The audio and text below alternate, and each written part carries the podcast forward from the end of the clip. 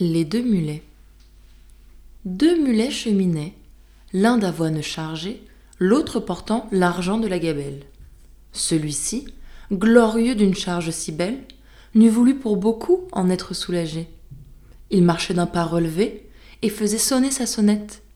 Quand, l'ennemi se présentant, comme il en voulait à l'argent, sur le mulet du fisc une troupe se jette, le saisit au frein et l'arrête. Le mulet, en se défendant, se sent percé de coups. Il gémit, il soupire.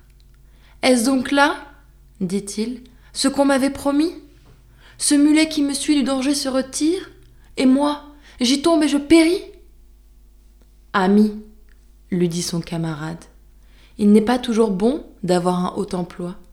Si tu n'avais servi qu'un meunier, comme moi, tu ne serais pas si malade. La gabelle est un impôt indirect prélevé sur le sel sous l'Ancien Régime.